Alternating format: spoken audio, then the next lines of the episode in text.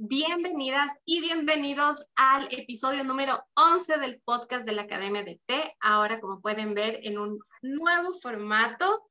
Eh, voy a cruzar los dedos para que todo salga bien y le doy la bienvenida a Priscila Vázquez. ¿Cómo estás? Hola Angie, querida. Qué bueno saludarte de nuevo. Qué gusto estar nuevamente en la academia Estoy muy bien, muchas gracias, muy feliz de compartir este tiempo contigo y con todos nuestros tea lovers. Muy bien, como ustedes ya saben, este podcast es un espacio para aprender, compartir y sanar a sorbitos de té.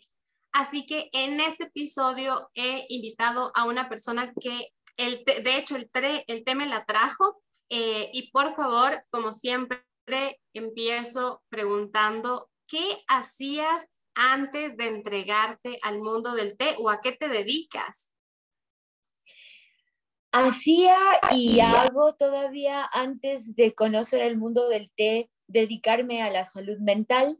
Yo soy médico psiquiatra, soy psicoanalista. Debo aclarar que amo mi carrera y es una faceta de mi vida que la ejerzo todavía y soy muy feliz haciéndolo. Pero el té me encontró cuando yo estaba haciendo mi posgrado de psiquiatría en Argentina y hubo una cata, fui, probé el té, supe lo que era la Camellia sinensis y quedé enganchada. Eh, esto fue ya hace casi 11 años. Y a través de la Camellia sinensis, a través del camino del té, descubrí que no era yo solamente una persona de ciencia, ya sabes, de libros, de teorías y esto que, me encanta también, pero una persona que podía producir arte, porque el té me enseñó esa sensibilidad artística. Ahora bien, y esto sí, pero ya es porque yo sé cositas de ti. Priscila es una muy estudiosa, a ella le gusta aprender. Así que te has dado una vuelta por cuántas cosas se han enseñado sobre el té. De todos los que has estudiado, ¿cuáles tú dices, esto de verdad me trajo un nuevo conocimiento a mi vida? Entendiendo que siempre uno aprende de todo, pero ¿cuáles? Porque entiendo que son por lo menos más de 10 certificaciones tú ya debes tener. ¿Cuáles de esas 10 han sido las que dices, esto cambió mi relación con el té? Qué bueno que lo dices tú, Angie, porque no me gusta decirlo a mí. El tema de las certificaciones en realidad son como, como pasos en el camino, ¿sí? no, no es como ver los escalones, ¿sabes? Eh, hacia arriba, sino más bien hacia adelante. Pero entre Blender, que fue el primero, T-Blender, T-Designer, Sommelier, Taster, Meditation Instructor, varios que he tenido la fortuna de poder estudiarlos, definitivamente podría decir que un antes y un después en mi camino del té es el estudio de la ceremonia japonesa del té, el chado porque empezó a aportarle más filosofía. Si bien durante el estudio del té, tú lo sabes perfectamente, la hoja te enseña, el aroma te enseña, los productores, los artesanos te enseñan. Fue especialmente en el camino del té japonés, en donde más aprendo eh, y seguiré aprendiendo, si es que es posible, la filosofía de vida, el camino del té, el chado siempre es tan meticuloso, es una meditación activa totalmente.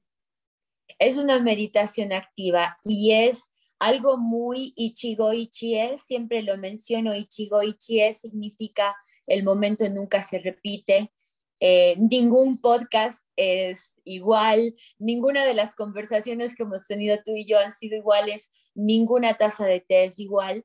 Entonces es apreciar esta belleza que hay en lo único.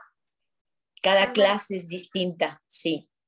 Bien, y antes de que nos cuentes un poco más sobre eh, la escuela en la que tú estudias y en realidad la que practicas, creo que ese es como el término más apropiado, es ¿qué te estás tomando ahora? Justamente, obviamente, estoy tomando un matcha. No sé si puedo este, indicarles un poquito el color, no sé si se observa. Ya ves que la taza de matcha nunca se llena este matcha, como les decía, desde los artesanos te enseñan algo muy bonito. Esta, esta taza de té, este chawan, se llama Yosakura. que significa eh, flores de sakura en la noche. ¿sí? Entonces está oscuro y tiene su representación de los sakuras. El té que estoy tomando, este matcha, es muy importante en Japón porque lo produce una familia que tiene 16 generaciones produciéndolo. Es la, eh, si es la familia Yoshida. Yoshida-san actual es el número 16 en su generación, pero Yoshida-san primero fue un samurái. Entonces es un té que tiene mucha historia, mucha, mucha historia y eso es lo que estoy bebiendo y que me encanta compartir con ustedes. Este espíritu samurái que le enseñó la paz a Japón y le enseñó la disciplina y la resiliencia y pues todos los valores que tenemos en el camino del té y en el camino de la espada. Que es otra de tus de, otra de tus aficiones prácticas también, el bushido, ¿verdad? Otro de mis caminos, sí, es el bushido, es el camino de la espada. El té irremediablemente me llevó a la espada, pero la espada es paz, como el té. Bien, ahora cuéntanos un poco sobre la ceremonia japonesa, cuál es la escuela donde tú practicas eh, y cuál es la diferencia entre otras escuelas. En realidad, eh, quien empezó la ceremonia japonesa como la conocemos actualmente es el maestro Senorikyu.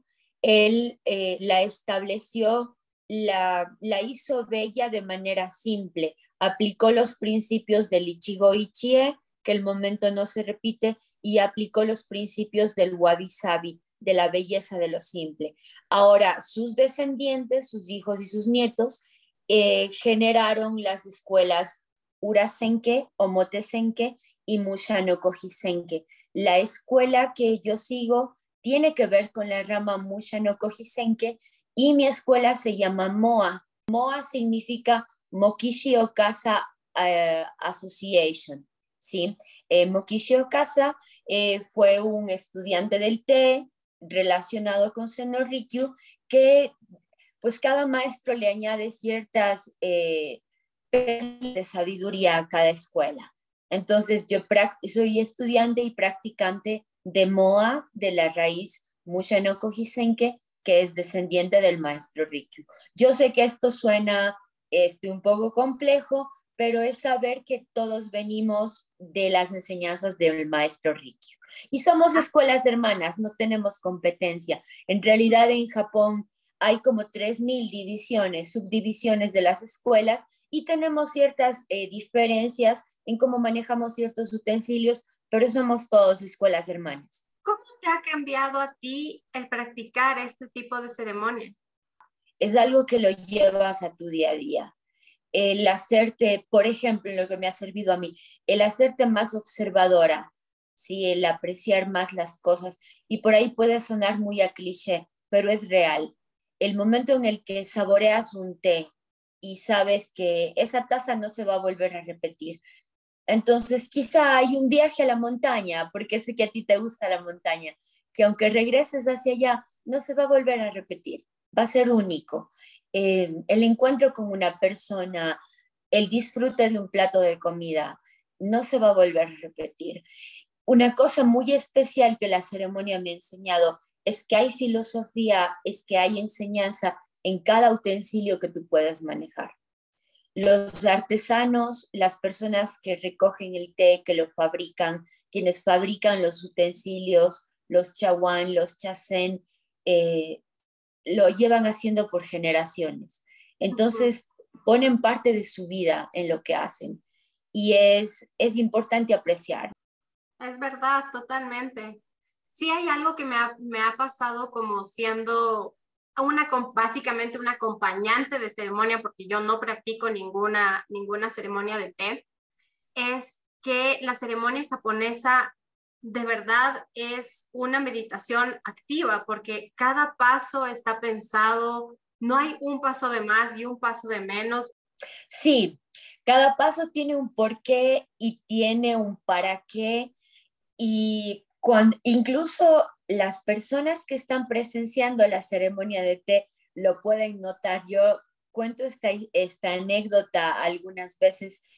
Había una vez que estaba, estaba atrasada en Ciudad de México eh, a la clase y estaba como apresurada y el portal que me llevaba a la, a la casa de té, corrí, corrí, corrí, pero cuando llegué a la, a la casa de té, según yo me calmé, me quité mis zapatos y entré. Y cuando empecé a practicar la ceremonia de té, Sensei me dice, el agua está muy nerviosa. Y yo, ¿cómo? ¿Cómo sabe que el agua está nerviosa?